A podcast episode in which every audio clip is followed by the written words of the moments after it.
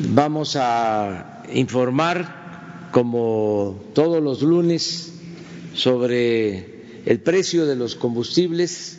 Ricardo nos va a presentar este informe y también vamos a em, pasar los videos sobre em, el puente que inauguramos el sábado en Durango, en Tamazula, el avance en el aeropuerto de Santa Lucía y el avance en la construcción de la refinería de Dos Bocas.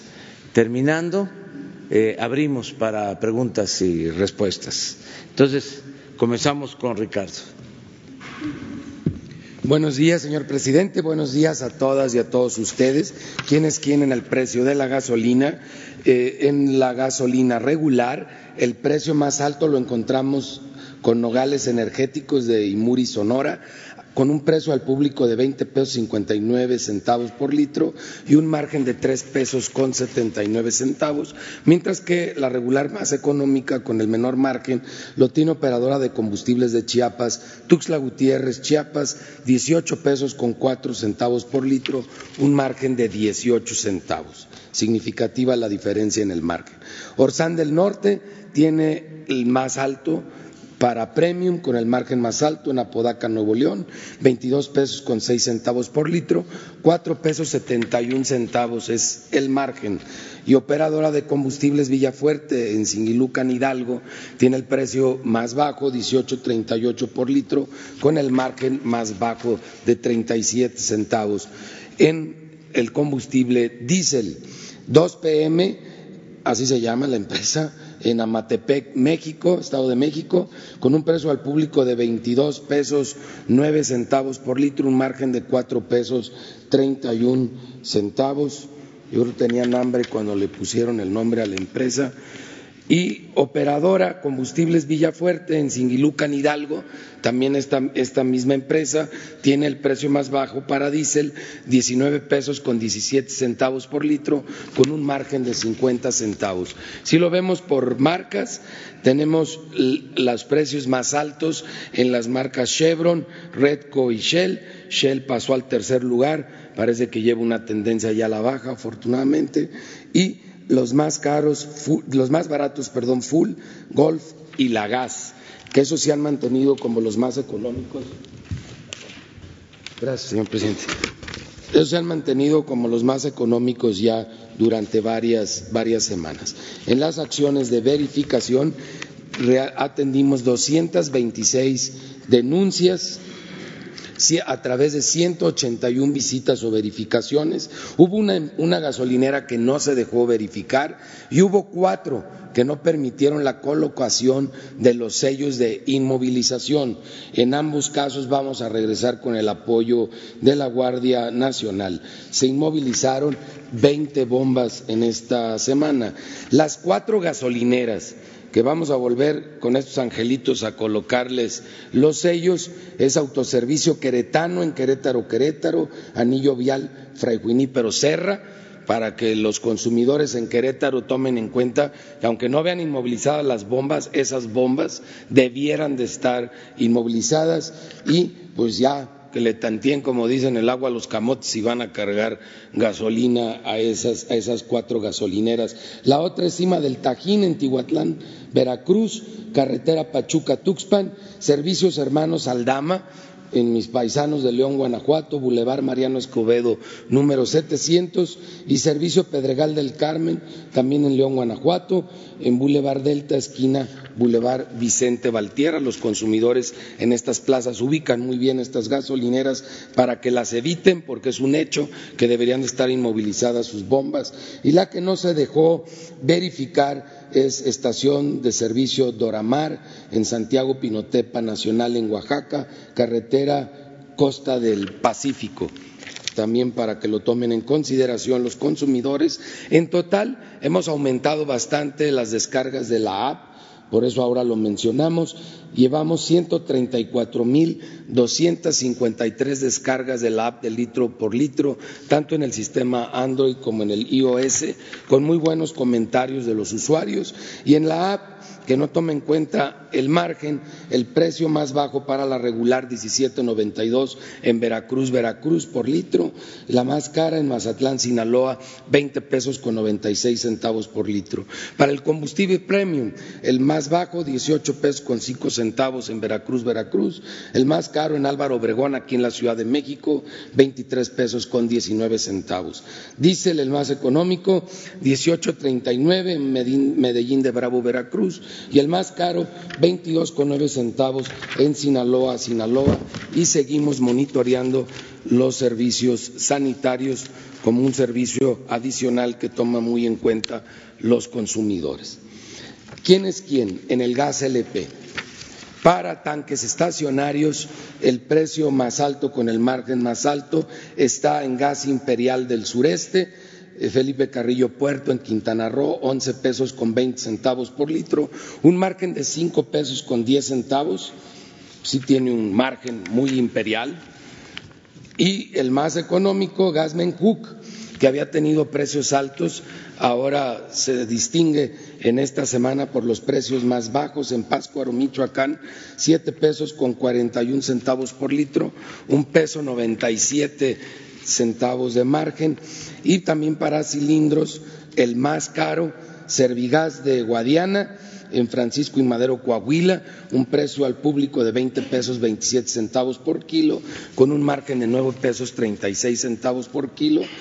Y el más económico para cilindros de gas, Gasmenjuc, Páscuaro, Michoacán, 13 pesos 73 centavos por kilo, 3 pesos con 5 centavos de margen.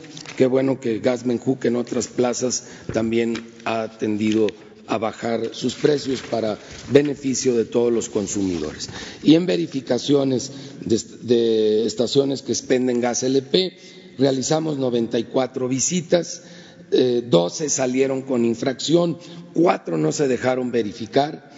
En total, inmovilizamos una báscula de 468, cinco vehículos de 40, cuatro autotanques de 82 y de 56 lotes encontramos el 3% con problemas que ponen en riesgo a los consumidores por las condiciones de los cilindros. Las negativas de verificación, gas butano del, del Bajío en La Piedad, Michoacán, mercantil distribuidor en Papantla, Veracruz, gas de Papaloapan en San Juan Bautista, Tustepec, en Oaxaca, y generadores de energía del noreste en Tijuana, Baja California. Esos son los resultados del trabajo y los precios de los combustibles en esta semana.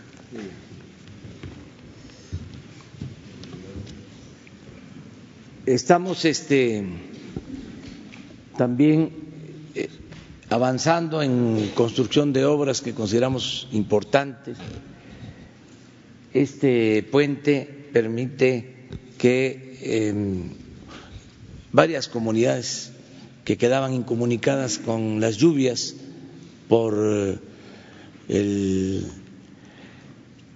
la creciente eh, o el desbordamiento de los ríos, ahora ya tengan comunicación y fuimos a inaugurarlo. Y es eh, una carretera que atraviesa la Sierra Madre Occidental de eh, Tamazula hasta Santiago Papasquiaro, que pasa por Canelas, pasa por eh, municipios muy marginados, abandonados, incomunicados, de Durango. Esta carretera eh, va a permitir la comunicación de toda esta zona.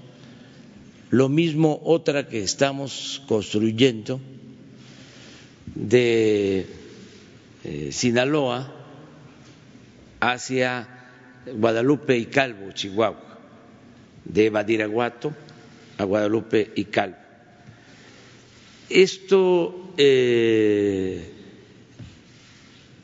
está en lo que se ha dado en llamar el Triángulo Dorado.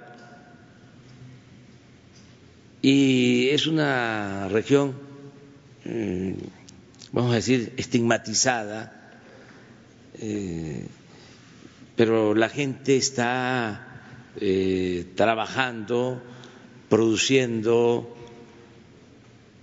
y siempre ha estado en el olvido, en la marginación.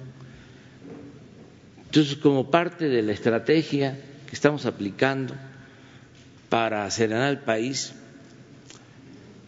estamos eh, atendiendo estas regiones siempre abandonadas de miles de comunidades aisladas, pequeñas comunidades de Sinaloa, de Durango, de Chihuahua. En esta misma región estamos aplicando el programa Sembrando Vida. Estamos eh, dando trabajo hasta ahora a 20 mil sembradores. 50 mil hectáreas y este año ampliamos a 50 mil hectáreas más 100 mil hectáreas vamos a eh, sembrar en esta región. Y queríamos pues informarles, porque es muy importante que se conozca cómo vive la gente en muchas regiones del país que fueron abandonadas eh, estigmatizadas y nadie llegaba ni siquiera a verlos. Entonces ahora las cosas son distintas y les vamos a eh, proyectar aquí un pequeño video sobre este puente.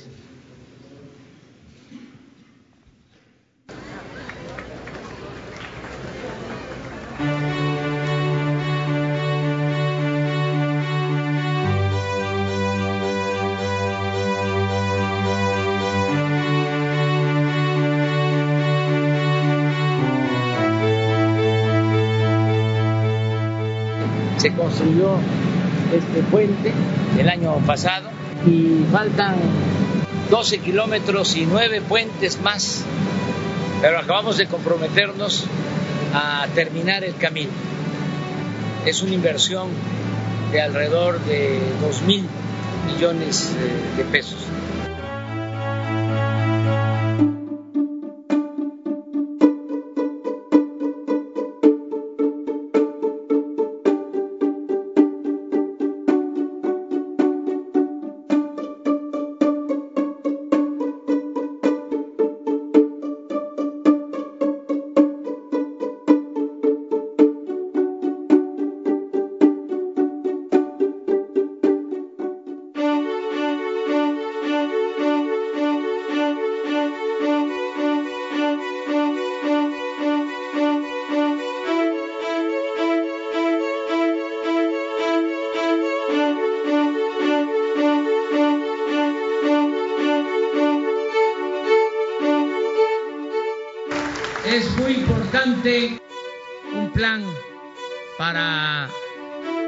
Atender esta región de nuestro país.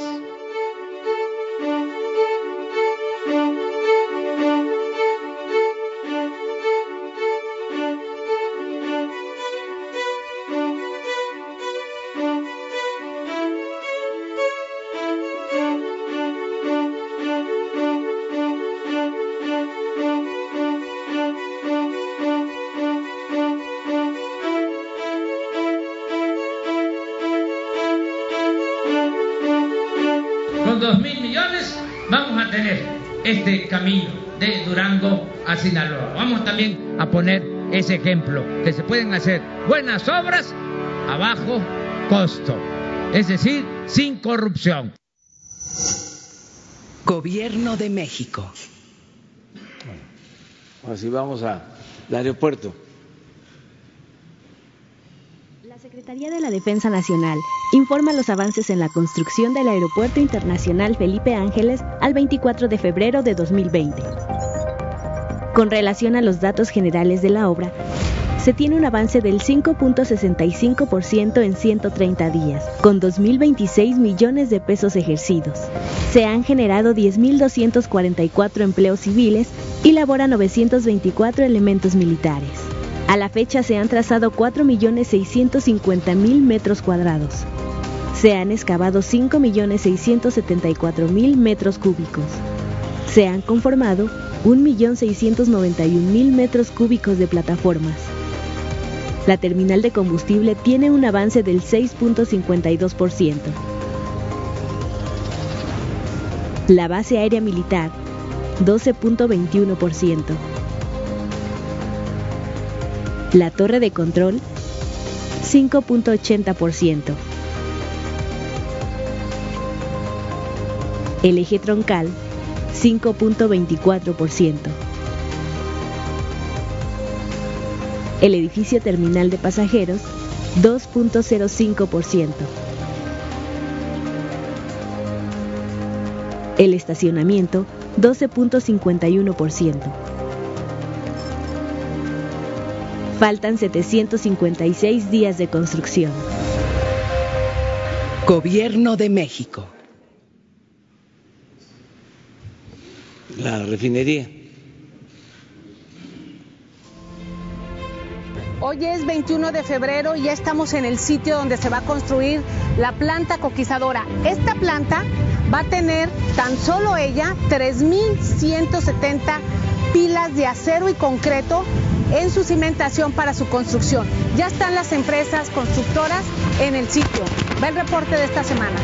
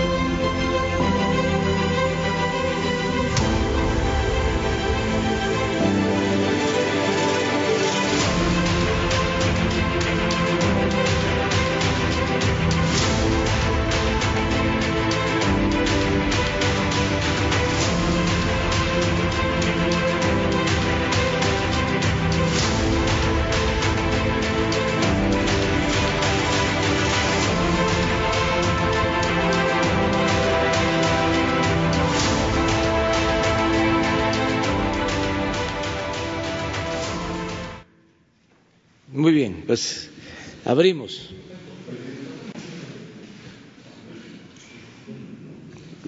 Los tres. Y luego tres mujeres de este lado. Buenos días. Juan Hernández de Diario Basta y del Grupo Cantón. Serían dos preguntas. La primera para este Shifi. Eh, en el sentido de, ahorita con lo que llevan ustedes avanzado en lo que es el combate a lo que son las, las gasolineras, lo que es el gas, ¿cuánto le han ahorrado a los ciudadanos y sobre todo, este, cuáles han sido los logros que han obtenido hasta ahorita? Y la segunda va a ser para el, presidente. Gracias. Pues primero lo que hemos logrado es cumplir la palabra del señor presidente de mantener los precios de los combustibles a, cuando muy alto al nivel de inflación. La inflación el año pasado fue de 2.83% y abajo del 2.83 estuvieron los aumentos tanto a gas como, como a, a las gasolinas e incluso eh, por abajo de este nivel el de la energía eléctrica. Y esto ayuda a, a, toda la, a toda, todo el país de manera completa, no solo a las familias, porque tiene incidencia en todo el quehacer económico y, en todo, y tiene un efecto importante en todos los precios de bienes y servicios. Traducido en dinero, ¿cuánto podríamos hablar de millones de pesos? Pues lo, lo que pasa es que el, no, es, no se trata de un ahorro en sí, porque el, el compromiso es que no haya aumentos.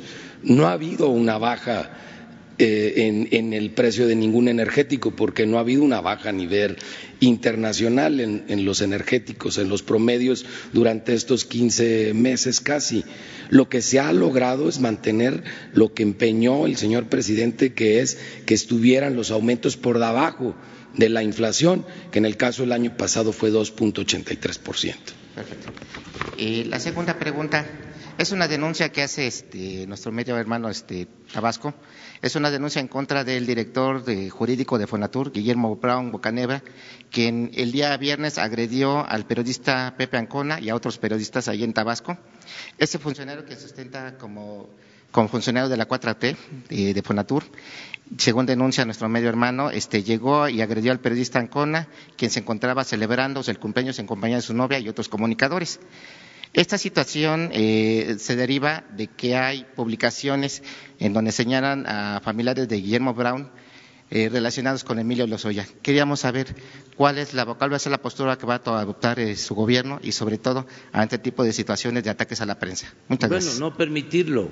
Este, si hay una denuncia eh, que se le dé curso, esto corresponde al gobierno estatal a las autoridades locales, pero eh, nosotros vamos a estar pendientes a, partir de que tú lo estás eh, denunciando, haciendo público, vamos a estar atentos para que se castigue al agresor como tiene que ser, no permitir eh, que se agreda a periodistas.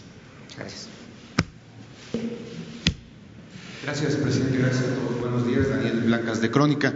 Eh, presidente, hoy eh, revelamos un diagnóstico de eh, la Oficialía Mayor de la Secretaría de Hacienda eh, que contiene pues los hallazgos respecto a oficinas, sitios de la Administración Pública Federal que pues no tenían control respecto a las compras públicas. según el diagnóstico de, de la Oficialía Mayor, se hallaron 50 mil oficinas o direcciones que principalmente en el sexenio anterior no tenían control para hacer compras públicas y esto pues se prestó a sobreprecios, se prestó a eh, necesidades inventadas, etcétera. La pregunta concreta, presidente, es eh, qué está haciendo su gobierno eh, para acabar con digamos toda esta dispersión, toda esta multiplicidad en oficinas dedicadas a utilizar recursos públicos para compras. Bueno. La medida que se tomó desde el inicio fue centralizar las compras. En efecto, eran muchas las unidades del gobierno encargadas de eh, la contratación, de la compra de insumos, y eso eh, se terminó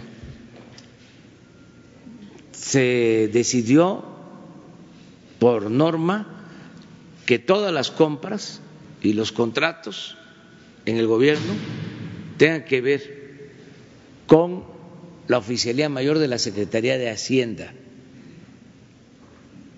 La Oficialía Mayor de Hacienda no tenía ese rol, se hacía cargo de lo administrativo, de la Secretaría de Hacienda.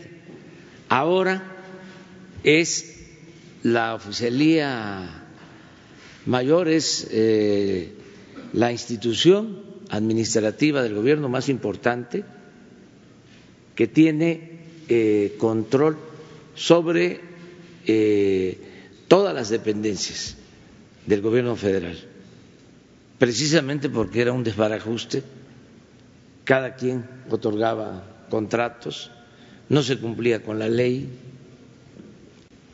Ahora ya no es así. Por ejemplo, en el caso de comunicación, es oficialía mayor y la coordinación de comunicación social de presidencia. No es de que eh, entregue eh, publicidad,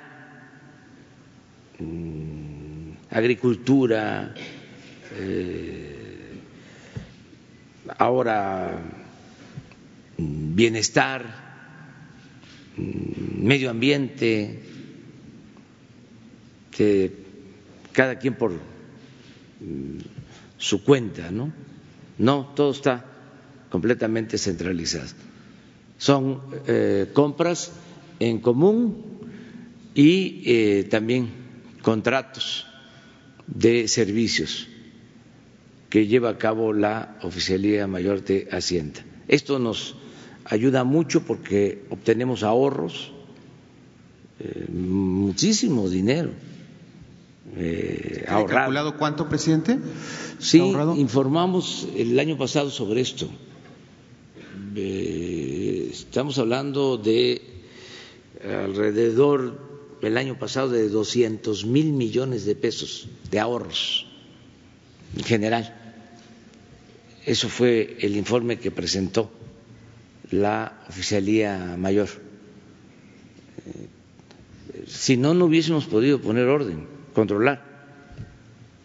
Ahora eh, tratamos en la mañana lo de el tener ya eh, un órgano para dar la seguridad a las oficinas federales, una eh, policía federal, solo para dar servicio de vigilancia a eh, oficinas del gobierno, porque se tenían contratos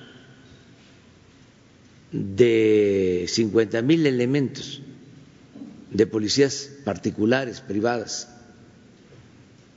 Se llegó al extremo, al colmo, de que la Secretaría de Gobernación, que manejaba la Policía Federal, contrataba servicios particulares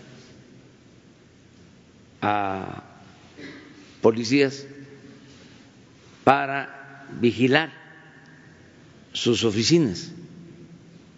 Entonces, eso ya no.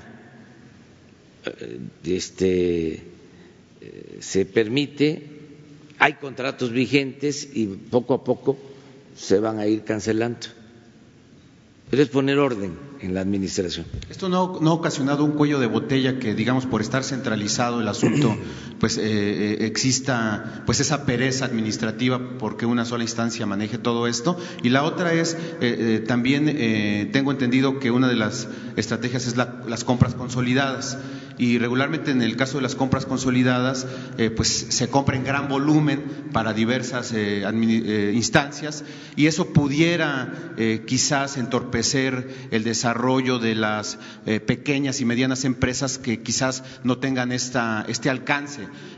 no sé si también se tenga contemplado para ellas un programa especial para, de alguna manera, que tengan cierto gasto público. Sí, hay cosas que tienen que comprarse de manera consolidada y eh, buscar precios eh, bajos. En el caso, por ejemplo, de los medicamentos, que haya calidad y que este, no se pague tanto como sucedía por los medicamentos, por los monopolios que existían. Ahí no se ayudaban en nada las pequeñas empresas eran tres grandes monopolios los que tenían el control de eh, la venta de las medicinas y de materiales de curación. En otros casos eh, se busca apoyar a la pequeña, a la mediana empresa. Estos caminos que se están haciendo, toda la contratación de mantenimiento de las carreteras, es del orden de 15 mil millones de pesos para mantener en buen estado las carreteras. Toda esa obra se hace con empresas constructoras de los mismos estados, el mayor porcentaje. Se le da oportunidad a las pequeñas y medianas empresas. Eh, todo lo que es contratación de obras eh, de caminos. Eh, entonces, hay necesidad de comprar, por ejemplo, carbón o gas para la Comisión Federal de Electricidad, también son compras en común, pues ahí sí este, se procura tener volumen y sacar eh, ventajas por el monto de la compra y reducir los costos, no, olvidando de que eh, nosotros tenemos que eh, ser muy eficientes. Mm, el gobierno tiene que bajar el costo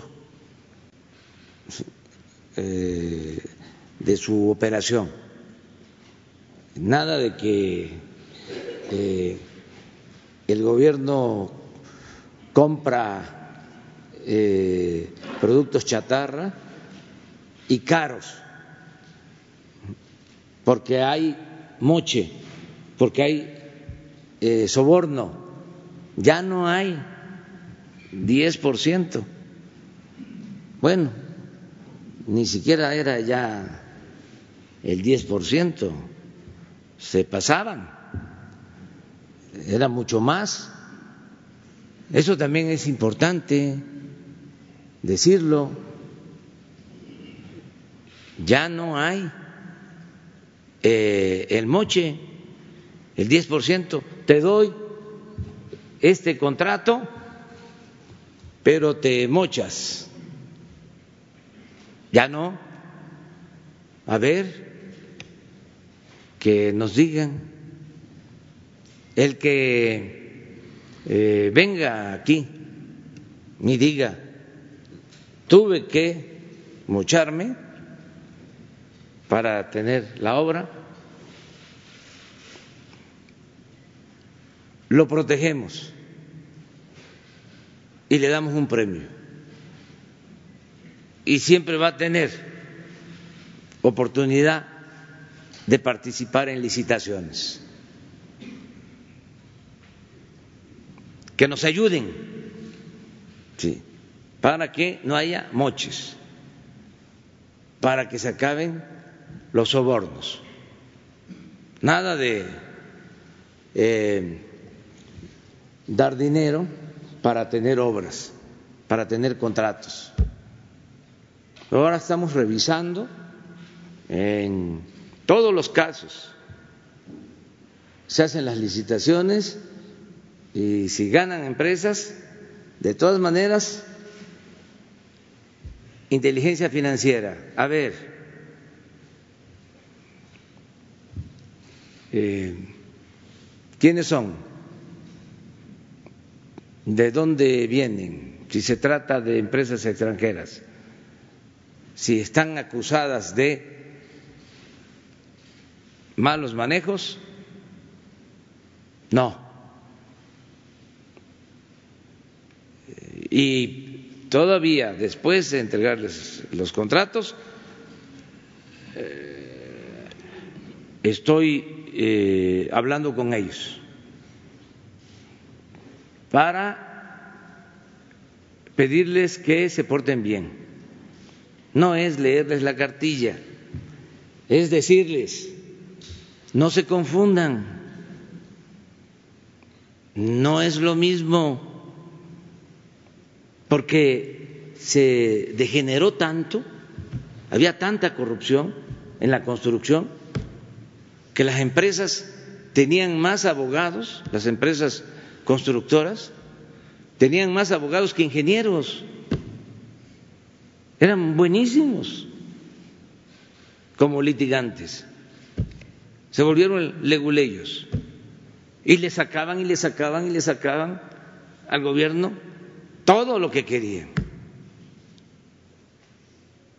Entonces, decirles ya, se acabó. A las extranjeras es nada más eh, expresarles que México no es tierra de conquista, que vámonos a México, porque allá podemos hacer jugosos negocios y podemos saquear. Hay manga ancha. Eso se terminó, se acabó. Por eso es el enojo de algunos, incluso hasta de la prensa internacional, ahora hasta el Wall Street Journal, este, que dice que ya México es país de un solo hombre. Imagínense la falta de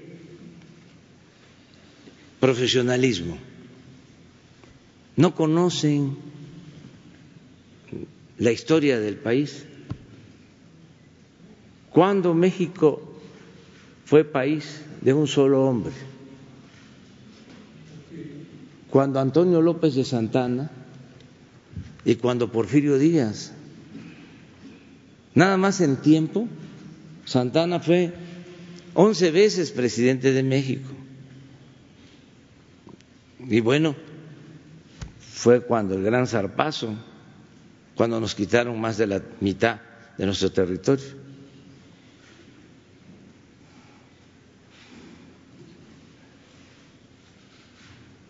Se pasaron, ¿no? En la comparación este, ¿Cuál eh, época es también así? La de Porfirio Díaz, 34 años. El ídolo de los conservadores, los dos, Santana y Porfirio. Por eso calienta, ¿no? ¿Qué tengo yo que ver con Santana? ¿Qué tengo que ver con Porfirio Díaz? Pero hablando del tiempo, Porfirio Díaz, repito, 34 años. Yo llevo 14 meses, 15 meses y me faltan cuatro años. Son un poco exagerados, ¿verdad? está mejor el reforma. Presidente, y la otra pregunta, el otro tema que tengo, eh, hace unos días eh, la Secretaría de la Función Pública confirmó que dentro de sus investigaciones eh, contra funcionarios de la Administración Federal por el mal uso de los programas sociales y por dar un uso partidista y político a estos programas sociales, dentro de estas investigaciones está el jefe de los superdelegados, el coordinador de los programas del bienestar, Gabriel García Hernández, cuyo puesto depende de usted de manera directa. Eh, la pregunta es si va a tomar cartas en el asunto, si está pensando en removerlo en tanto culminan estas investigaciones en su contra y si eh, apoyaría ya en el partido, incluso del partido Morena, han enviado iniciativas en la Cámara de Diputados para que los eh, delegados eh, federales, los superdelegados, no puedan aspirar a puestos públicos y el coordinador pueda ser ratificado y citado para comparecencia y para que rinda cuentas. Primero, ¿qué hará usted respecto al puesto de Gabriel García Hernández y si estaría a favor de una iniciativa como las que están planteando los morenistas? Pues sí, este, pero hay que primero eh, probar, porque lo dijimos hace unos días, hay mucha politiquería. Mm, entonces hay que eh, ser serios. Si hay una denuncia y hay pruebas de que un funcionario eh, se está metiendo en asuntos partidistas, se procede de inmediato. Eso no se va a permitir. Ya no hay partido de Estado. Ese es otro cambio. No se permite el que se utilice al gobierno para favorecer a partidos o a candidatos. No se acepta, no se permite. Entonces, si hay pruebas de que alguien está utilizando al gobierno, los bienes del gobierno que son de todos, no son de un partido, como era antes, si esto se constata, la misma Secretaría de la Función Pública se procede de inmediato, pero no solo se le despide, se presenta denuncia a la Fiscalía. Ya existe la Fiscalía anticorrupción y existe la Fiscalía por delitos electorales, para atender delitos electorales. Entonces usted va a esperar a que culminen las investigaciones para tomar la, determinación. Y que quede clarísimo, yo no voy a sudar calenturas ajenas, que nadie se equivoque, no voy a proteger a nadie, yo ya no me pertenezco, yo vine aquí, llegué aquí para encabezar una transformación. Y la gente tiene confianza en eso. Y, no voy a estar solapando actos de ilegalidad o de corrupción. Y para que ya se acabe esto, presidente, porque usted lo, incluso lo ha citado en plazas públicas, les ha mandado cartas, no mezclen esta labor con, proselitismo. Usted ha hecho, digamos, su trabajo. Para que acabe todo esto, ¿no eh, apoyaría eh, iniciativas como esta de que a los superdelegados se les prohíba aspirar a puestos públicos? Sí, podría analizarse, pero habría primero que probar que se están involucrando y eso podría llevar a una iniciativa a, reglamentar de que el que eh, desempeñe ese cargo no pueda aspirar a ser candidato. Pero vamos a, a, este, a esperar los acontecimientos. Muchas gracias, presidente. Gracias. Gracias, señor presidente. Buenos días, Alejandro Lelo de la Red Círculo Digital. Presidente, el viernes ya estalló, le estalló la primera huelga de su administración tengo, en Notimex. Tengo entendido que no ocurría una huelga de una instancia gubernamental, esta que se rige por una junta de gobierno, desde el sexenio de Carlos Salinas, presidente. Esta huelga, dicen los trabajadores, estalla porque su gobierno está violando eh, las leyes laborales, eh, que incluso también violando el TEMEC en el capítulo laboral, a pesar de que se comprometieron a cumplir y hacer cumplir las leyes laborales. En este contexto, presidente, la agencia está usando, que, la pagamos nosotros con nuestros recursos públicos, con impuestos, eh, la directora la está usando de manera facciosa para atacar eh, a los trabajadores, al movimiento sindical, a quienes de alguna manera critican a la directora, a la agencia, e incluso también a la secretaria del Trabajo ya le traen una campaña, todo con recursos públicos, por mucho menos que esto, presidente, en el 2002 Vicente Fox cesó de la dirección de Notimex a Francisco Ortiz Pinchetti. Y en este contexto de la huelga, presidente, en vez de que haya una negociación, una distensión, eh, hay al contrario una eh, actitud de confrontación de la dirección con igual ataques en redes sociales. Eh, tienen ellos en Notimex y hay pruebas de un chat, incluso desde donde dentro de Notimex, con recursos de Notimex, con la IP de Notimex, atacan a todos sus críticos. Y también, presidente, están convocando a las nueve de la mañana al sindicato, el sindicato blanco está eh, convocando a ir a tratar de romper la huelga. Una huelga en la que yo no sé si usted está enterado, el 80% son mujeres y en el otro sindicato la mayoría son hombres. Es decir, aquí hay una paradoja que una mujer está como directora de la agencia, está llevando o convocando a gente para confrontar a una huelga de 80% de mujeres. ¿Qué, ¿Qué le parece, presidente, todo este contexto? Pues que haya diálogo, que eh, se resuelva por la vía legal. Tengo entendido que va a haber un recuento Eso es muy importante. ¿Qué significa un recuento para quienes nos están eh, escuchando? Eh, en este caso hay dos eh, sindicatos o dos grupos que están demandando la titularidad del contrato. Pero uno es sindicato patronal, eh, presidente. Sí, pero eso está prohibido ya en la ley. Una visión, o sea, eh, lo cierto es que hay dos este, grupos, dos sindicatos, decidiendo quién tiene eh, la titularidad del contrato.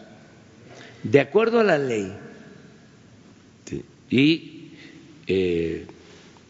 aplicando la, la nueva eh, ley laboral de eh, hacer valer la democracia sindical, los trabajadores son los que deciden mediante voto libre, secreto y directo. Entonces,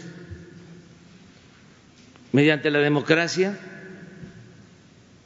los trabajadores en ese recuento van a decidir. Es un procedimiento democrático, es un método que está vigente. Tengo entendido que mañana va a haber ese recuento que le digo a los trabajadores que ellos decidan libremente. ¿Y qué opina del sindicato blanco? No haya este, injerencia de nadie.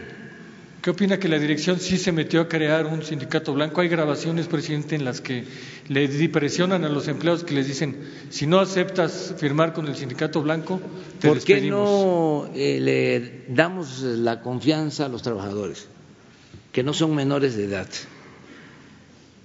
Además, son periodistas. Pues eso nos ha agraviado, presidente. Imagínense. Ese trato nos ha este, agraviado a los periodistas. Sí, o sea, es gente informada. Bueno, ya nadie es susceptible de manipulación, ya esto cambió. Entonces, que sean ellos los que decidan libremente y eh, de manera ordenada, desde luego sin amenazas, sin violencia, y así se resuelve el problema. Eh, acerca de que hay huelga, tampoco debe de este, sorprendernos. Una sociedad democrática garantiza los derechos de los ciudadanos, los derechos de los trabajadores, el derecho a la huelga. O sea, eh, era hasta raro que imagínense, en todo el periodo neoliberal según lo estás narrando, no había huelgas. Y fue cuando este, eh, sometieron a los trabajadores y fue cuando se desplomó el salario de los trabajadores. Qué bueno que ahora hay huelga, es como este el que ahora haya más debate en todos los eh, terrenos no pasa nada, eh, absolutamente. Hay que buscar nada más el diálogo, la conciliación, eh, que no prevalezcan intereses personales de grupos, que en el caso de los sindicatos sean los trabajadores los que decidan.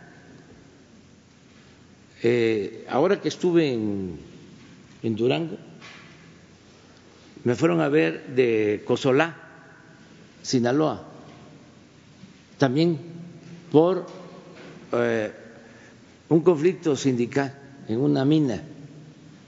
Desde hace un mes que está eh, parada la mina, un grupo eh, pidiendo que se abra la mina porque es una fuente de empleo. Otro grupo en contra Pero les pregunté, ¿es un problema de afectación al medio ambiente? No. ¿De qué se trata entonces? De el pleito por el contrato.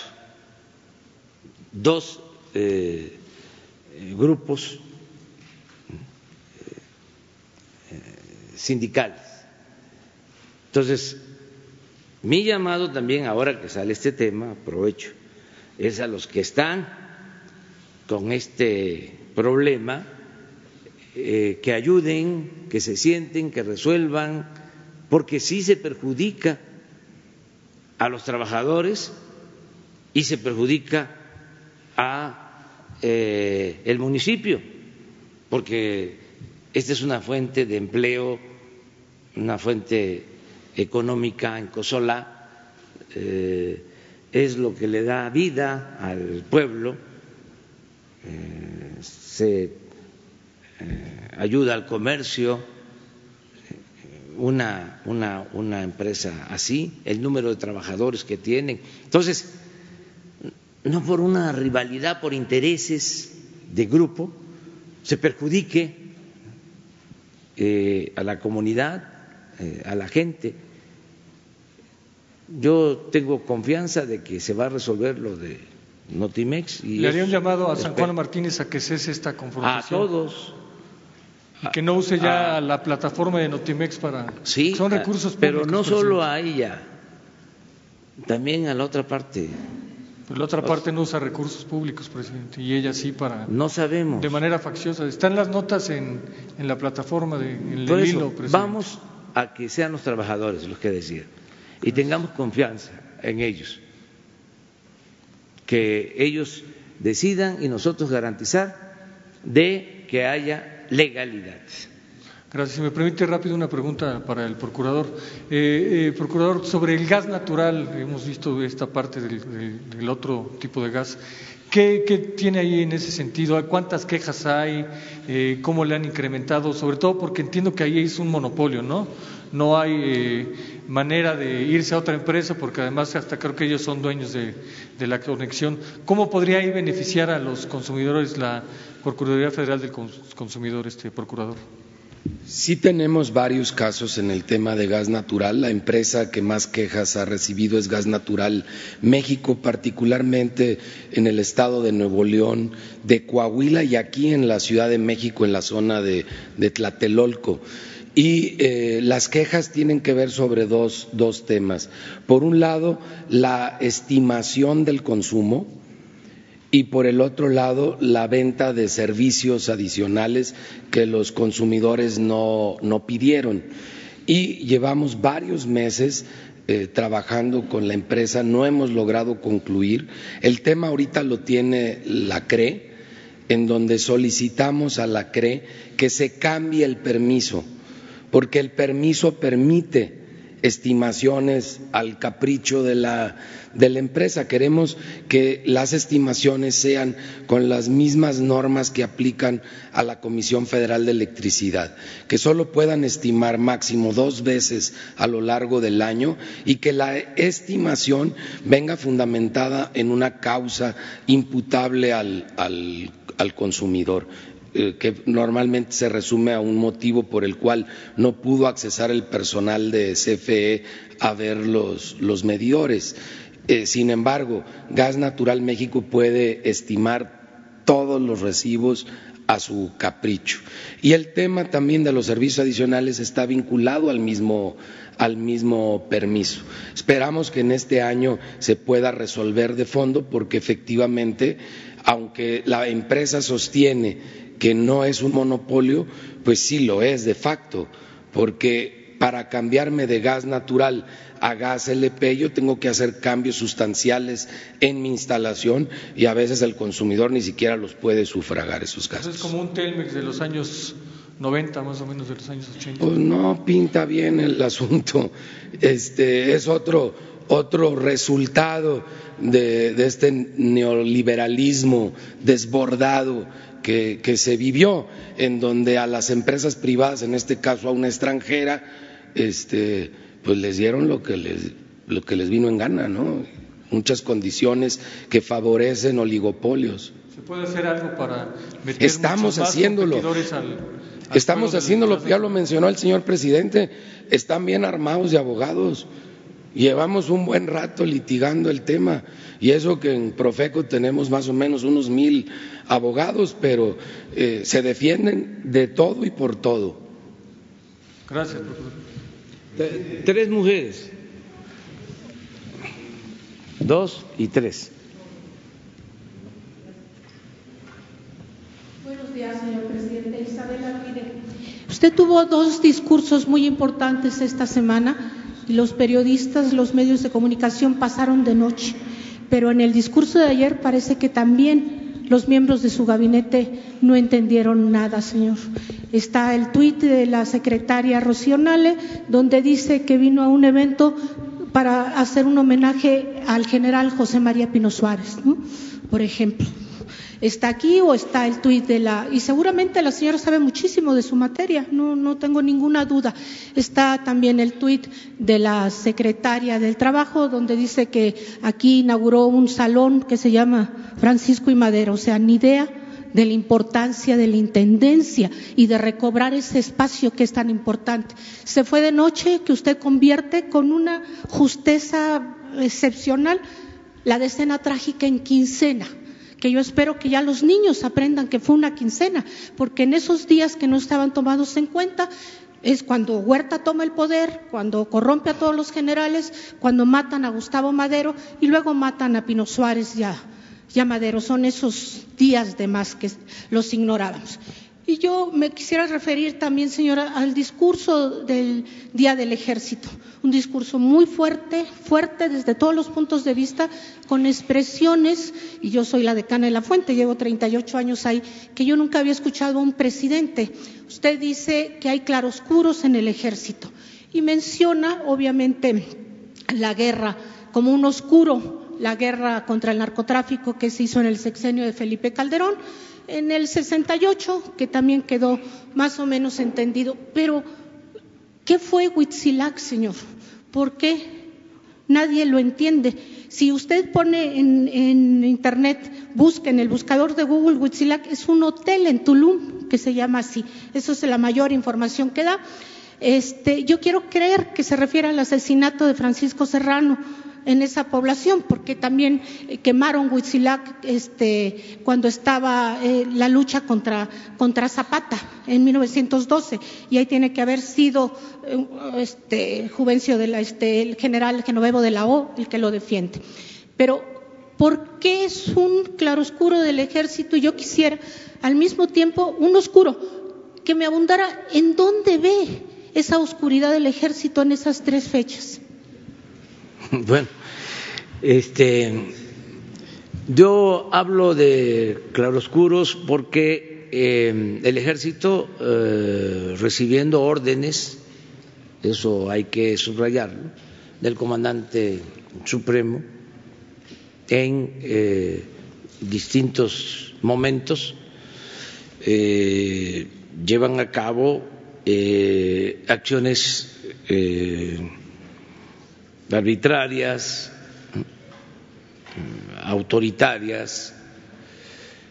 Eh, Huitzilac tiene que ver precisamente con el fusilamiento de general Serrano y de otros opositores al régimen.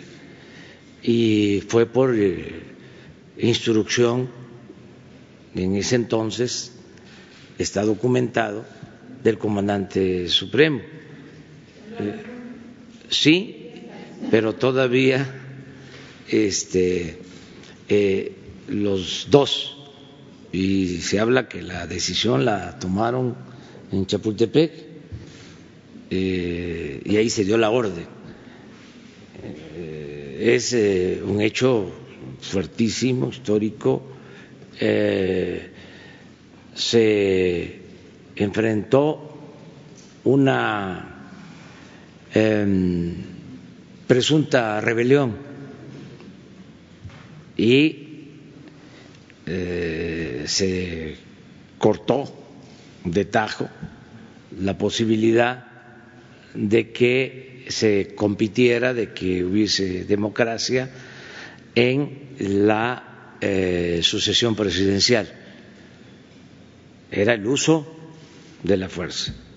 O sea, el poder se toma por la fuerza y se conserva por la fuerza. Lo contrario a la democracia. Ahí se salvó un paisano nuestro, el maestro Santa María,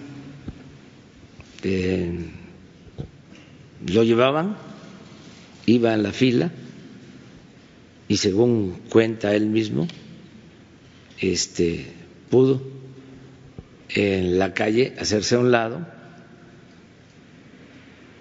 y los que lo llevaban no se dieron cuenta, se escondió y se salvó.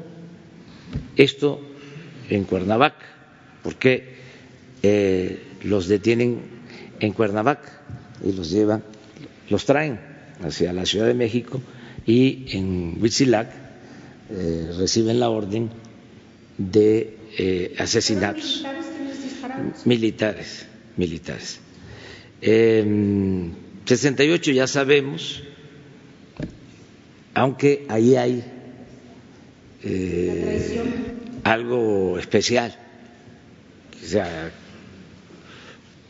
yo lo he dicho mm, porque eh, me lo contó el ingeniero Cuauhtémoc Cárdenas. Me contó que un día llegó a su casa, a la casa del general, y eh, llegando venía saliendo el general Marcelino García de Barragán, que era secretario de la Defensa en el 68, esto fue después, esto fue eh, en el 69, después de, de eh, el 68, y que venía caminando el general, todavía bajando la escalera, y le preguntó al ingeniero Cárdenas a qué vino el general García Barragán. Pues vino a platicarme sobre muchas cosas, entre otras lo del 68. Y dice que llorando, porque el general García Barragán, hombre fuerte, Villa también lloraba, eh, le confesó de que en lo del 68 y en lo de Carlos Madrazo eh, había sido el Estado Mayor presidencial. Una eh, revelación muy fuerte. Entonces, yo eh, conozco esto. Eh, luego don Julio Scherrer y Monsiváis también publican eh, documentos del general García Barragán sobre el 68, pero de una u otra forma es una mancha del ejército, también, repito, por órdenes del comandante supremo haya sido el ejército, haya eh, eh, actuado eh, el Estado Mayor, hubo una orden. Y lo otro, lo más reciente, pues tiene que ver con la guerra contra el narcotráfico, que también fue una instrucción, fue una orden. Entonces, esos son los oscuros, ¿no? y eh, los claros, muchos también, eh, el que sea un ejército surgido de eh, una revolución para defender a un em, sistema político legalmente constituido para enfrentar el golpe de Estado de Victoriano Huerta, en contra del el presidente Madero. Así surge este ejército. Eh, detienen al presidente Madero aquí en Palacio y al día siguiente eh, Venustiano Carranza promueve, entre otras cosas, el que se eh, constituya un ejército para enfrentar a la tiranía, para enfrentar a Huerta y para restablecer la legalidad democrática. Otra cosa muy buena del ejército es que no ha dejado de ser pueblo, es pueblo uniformado. Los oficiales de más alto rango no se han enriquecido, no pertenecen a la oligarquía y los soldados rasos son pueblo uniformado, son hijos de campesinos, hijos de obreros, pero además los generales, hijos de campesinos, hijos de obreros, hijos de comerciantes, hijos de mecánicos, hijos de militares. Eso eh, hace completamente distinto al ejército mexicano de otros ejércitos, que son ejércitos de élite, en donde inclusive están metidos en los negocios,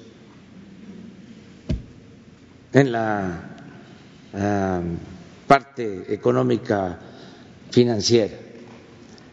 Cosas buenas también del ejército, eh, el auxilio que prestan a la población en tiempos de desastre, de huracanes, de temblores. Ahora, en el caso de eh, estos tiempos,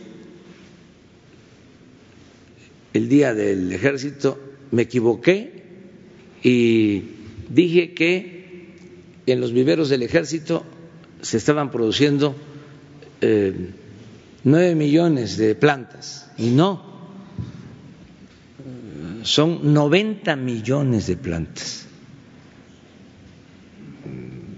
para el programa Sembrando Vida. Nos están ayudando haciendo los cuarteles para la Guardia Nacional. Nos están ayudando para garantizar la paz y la tranquilidad en labores de seguridad pública nos están ayudando eh, construyendo las sucursales del Banco del Bienestar para que le lleguen de manera directa los apoyos a la gente que vive en las comunidades más apartadas. Nos están ayudando en la construcción del aeropuerto de Santa Lucía. Tenemos un gran apoyo, es un gran respaldo para el gobierno y desde luego en beneficio de nuestro pueblo. son dos instituciones fundamentales del Estado mexicano. Eh, la Secretaría de Marina y la Secretaría de la Defensa. Entonces, Ahora recordamos esto eh, y se tiene que saber. Hoy voy eh, a la conmemoración del Día de la Bandera. Es mi bandera, la enseña nacional. ¿Se acuerdan? Bueno, entonces este, vamos a eso. ¿sí? Tenemos que reafirmar eh, nuestro patriotismo. Estar eh, siempre recordando nuestra historia, no olvidarnos de dónde venimos, de quienes lucharon por la libertad, la justicia, la democracia, la soberanía eh, y nuestros símbolos, nuestra bandera. Entonces, eh, es muy importante. Esto ya se había hecho a un lado, se había olvidado. ¿Por qué lo de la intendencia? Porque ahí estuvieron presos el general Ángeles, ahí estuvo el presidente Madero, el vicepresidente Pino Suárez, de ahí los sacaron para asesinarlos. Eh, y ahora se llama la Intendencia de la Traición y se reconstruyó porque eh, con fotos de la época se eh, buscó que los mismos objetos que habían entonces, algunos se encontraron en otras partes del palacio y se colocaron ahí. Invito también a que ustedes visiten la Intendencia, eh, porque es nuestra historia, muy triste, es de los momentos más lamentables de la historia de México, como eh, a un hombre bueno, un demócrata sincero, venero a Juárez y al general Cárdenas. Pero el presidente eh, más demócrata de México, sin duda, Francisco I. Madero. Por eso, apóstol de la democracia. Eh, incomprendido, se adelantó a su tiempo, pero eh, un gran dirigente. Entonces, por eso todo esto de la, de, la historia tenemos que seguir insistiendo. Señor, y mi segunda pregunta está relacionada con ese mismo discurso, porque usted habla de que no eh, hubo un golpe de Estado y deja como la posibilidad abierta de que pudo haberlo habido. Queda, queda como muy en el aire. ¿A qué se refería? cuando usted agradece que no hubo un golpe de Estado con los militares? Es que no ha habido eh, después eh, del golpe de Estado de Huerta, eh, no ha habido un golpe de Estado. La rebelión más reciente fue la del general Cedillo.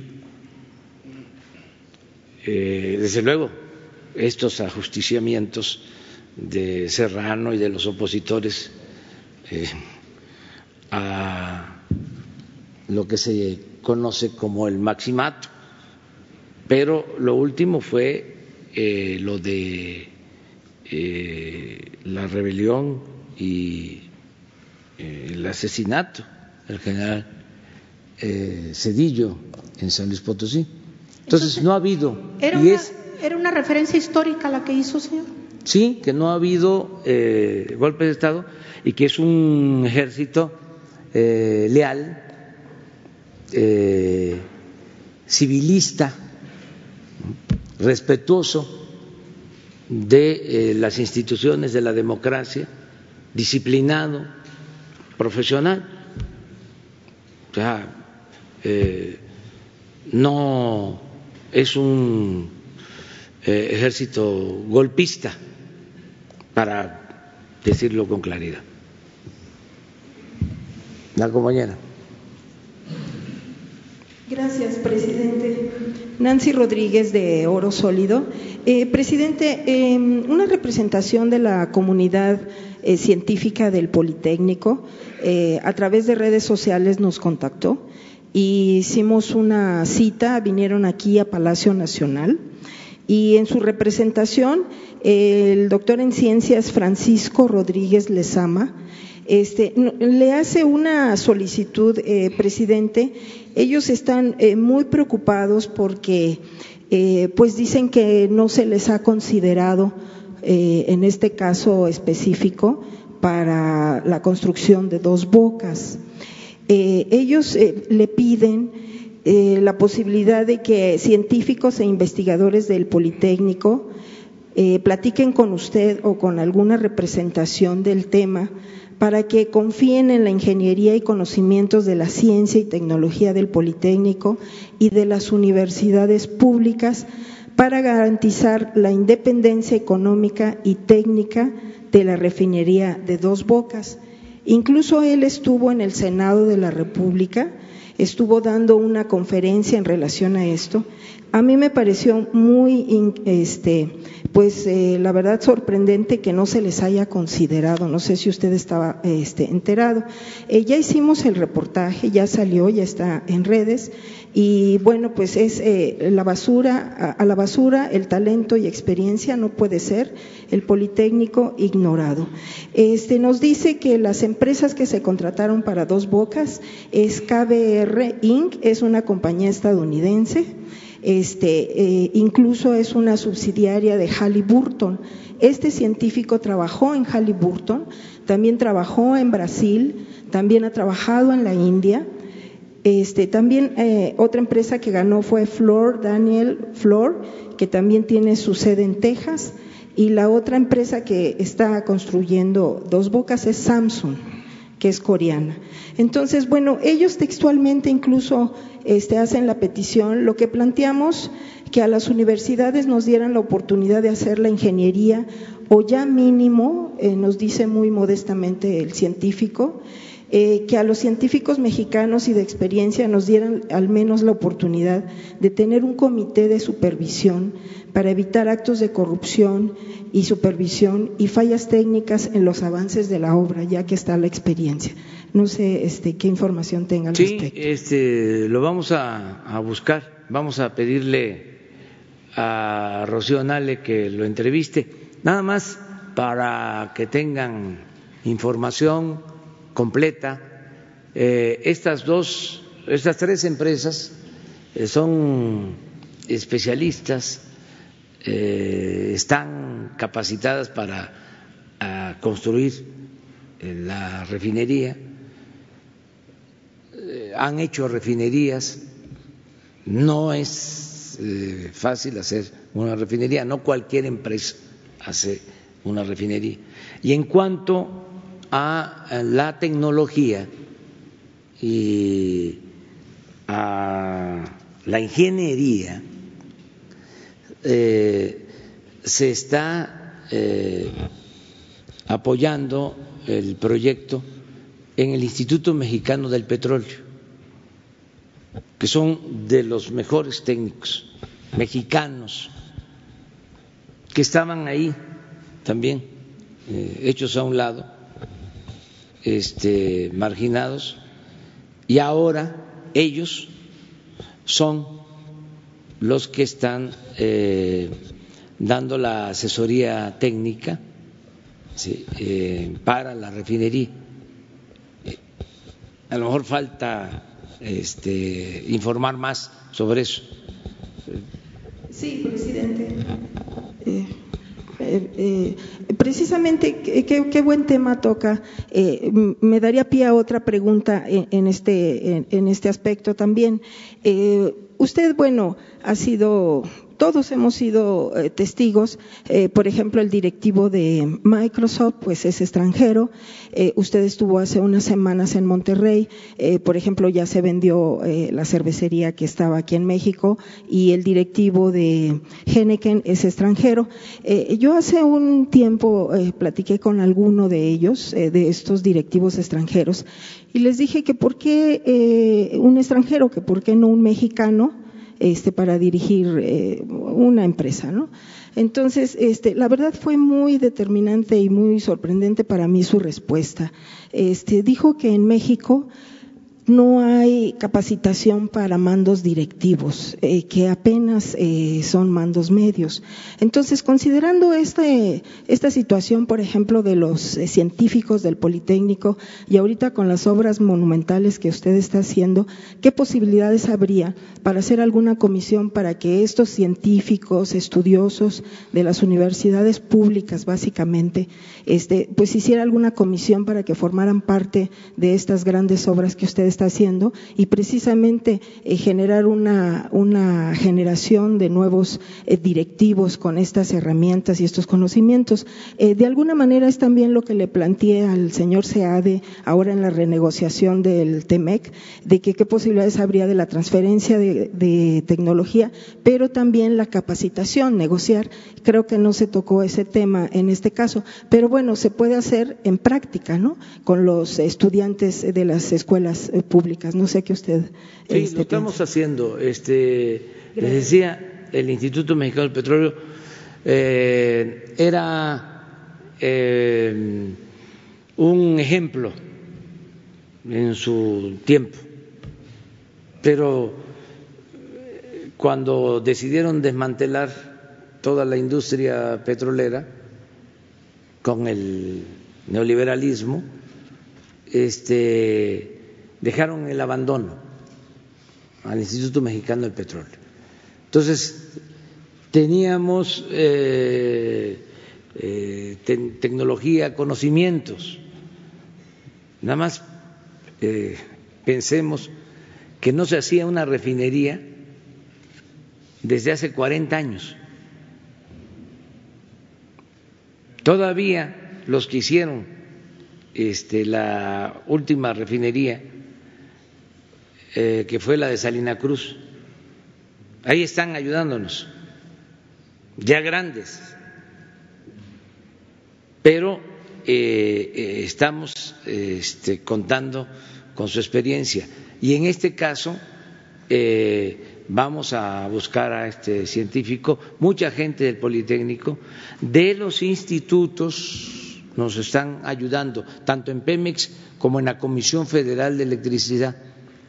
El viernes estuve en La Paz, que tenemos un problema en Baja California Sur, igual que en la península de Yucatán, eh, porque nos faltan plantas para generación de energía eléctrica y hay apagones, sobre todo en la época esta que viene de verano de mayor demanda de energía eléctrica y tenemos que resolver el problema. Eh, lo vamos a hacer en Baja California Sur, me comprometí a eso. Ya los técnicos de la Comisión Federal de Electricidad tienen una opción, tienen un proyecto eh, y fui a la planta en La Paz. Incluso hasta saqué un video. El superintendente de la planta y todos los técnicos eh, egresados de tecnológicos de la región, em, bien formados, mexicanos. Entonces, sí hay eh, áreas en donde eh, hace falta impulsar más la formación de eh, técnicos, más desarrollo tecnológico en México. Lo estamos haciendo. En el caso del petróleo, son los técnicos mexicanos los que nos están ayudando a rescatar a Pemex. La compañera. ¿Y saben qué? la bandera. Sí, sí, ella, ella. Presidente, buen día. Erika Ramírez de la revista Contralínea. Usted visitó recientemente la reserva de Calakmul en Campeche y me gustaría saber si ya se tienen las estrategias para combatir el tráfico de maderas que hay en la zona, una de las más importantes a nivel eh, mundial. ¿Qué se está haciendo para combatir este delito atribuido a la mafia oriental. Sí, hay un problema de tala clandestina en la reserva de Calakmul. Ya este, lo estamos atendiendo con la Guardia Nacional en todo lo que podemos. Eh, se está cuidando la reserva. Eh, de Calakmul. me lo han planteado este, los pobladores, también con miedo, porque en efecto eh, son eh, bandas este, las que actúan en eh, esta zona y en esta actividad ilegal, pero ya lo estamos ah, viendo. Bien, gracias. Y sobre la contratación a través de eh, los proyectos de prestación de servicio, ¿se tiene calculado cuánto debe el Estado por este tipo de contratos?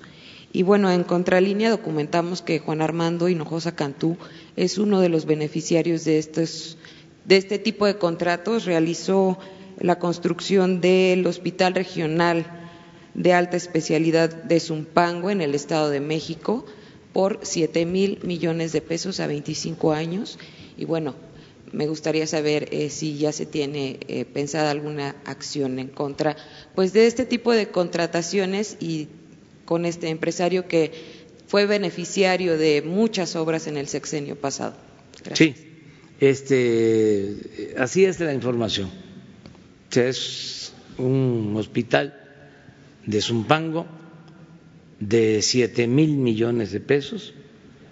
Eh, lo autorizó el Congreso del Estado de México, autorizó eh, el crédito y la construcción de la obra y tiene que aportar alrededor de 200 millones de pesos anuales el gobierno del Estado de México para pagar los siete mil y sí, son como 20 o 25 años que van a estar pagando.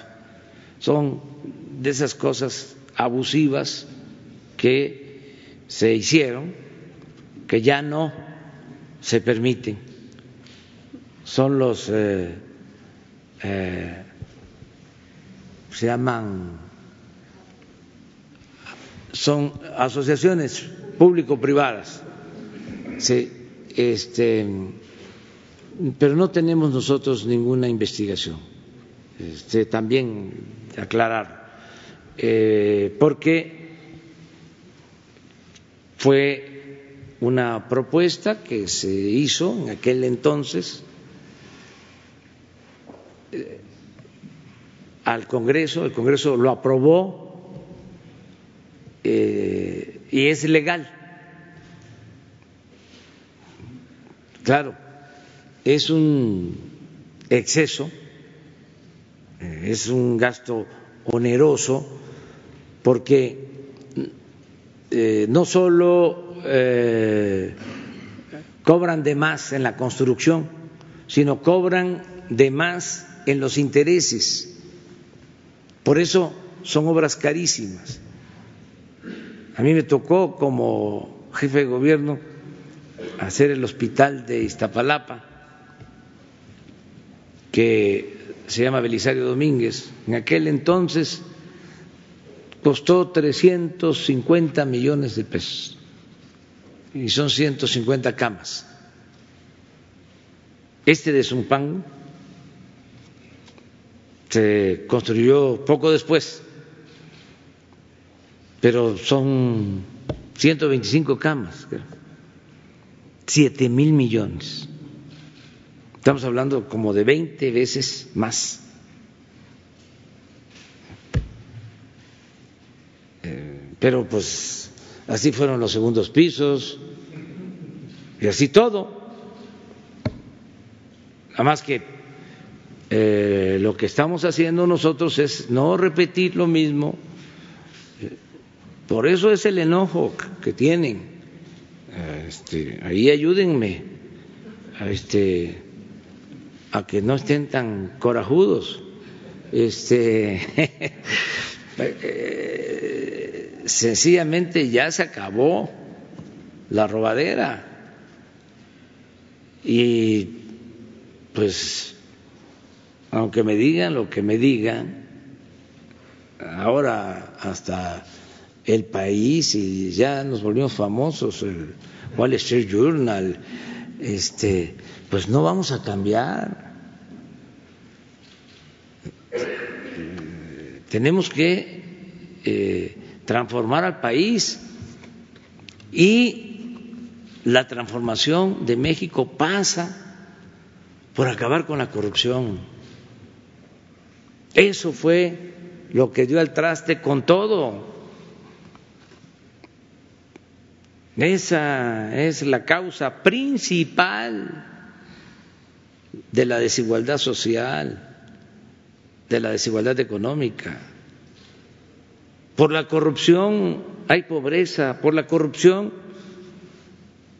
hay inseguridad, hay violencia.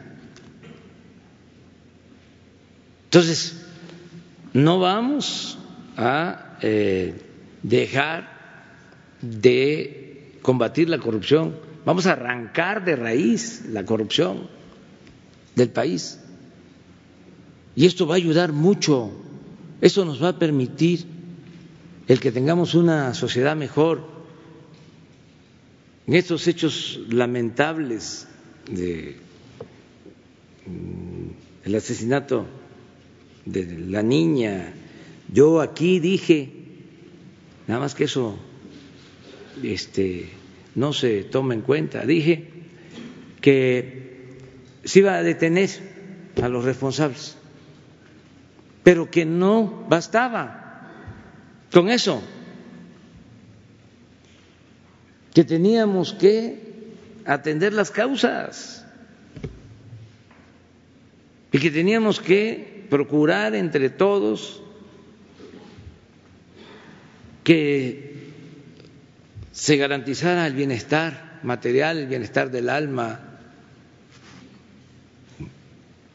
que eh, fuésemos cada vez más fraternos, más humanos.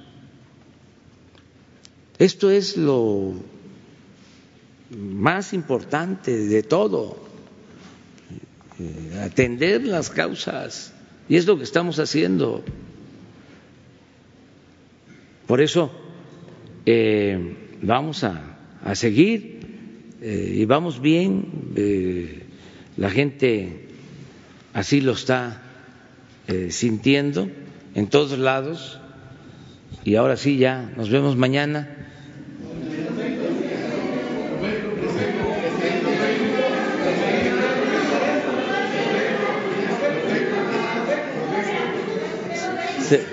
Se, queda un ratito aquí, más, se queda un ratito. Nos vemos mañana.